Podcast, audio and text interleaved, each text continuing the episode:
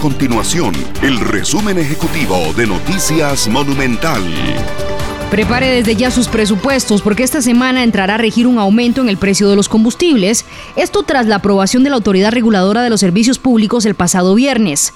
La variación será de 48 colones por litro en la gasolina super y de 86 colones en la regular, mientras que el diésel tendrá una rebaja de 30 colones.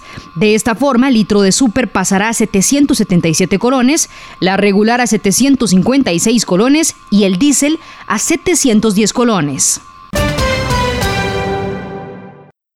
La ley de marco de empleo público entrará a regir este jueves 9 de marzo y algunos han sido los esfuerzos por impedir su entrada en vigencia.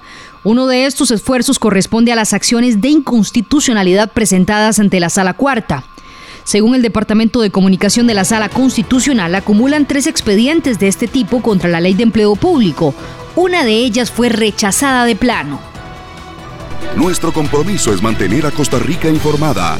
Esto fue el resumen ejecutivo de Noticias Monumental.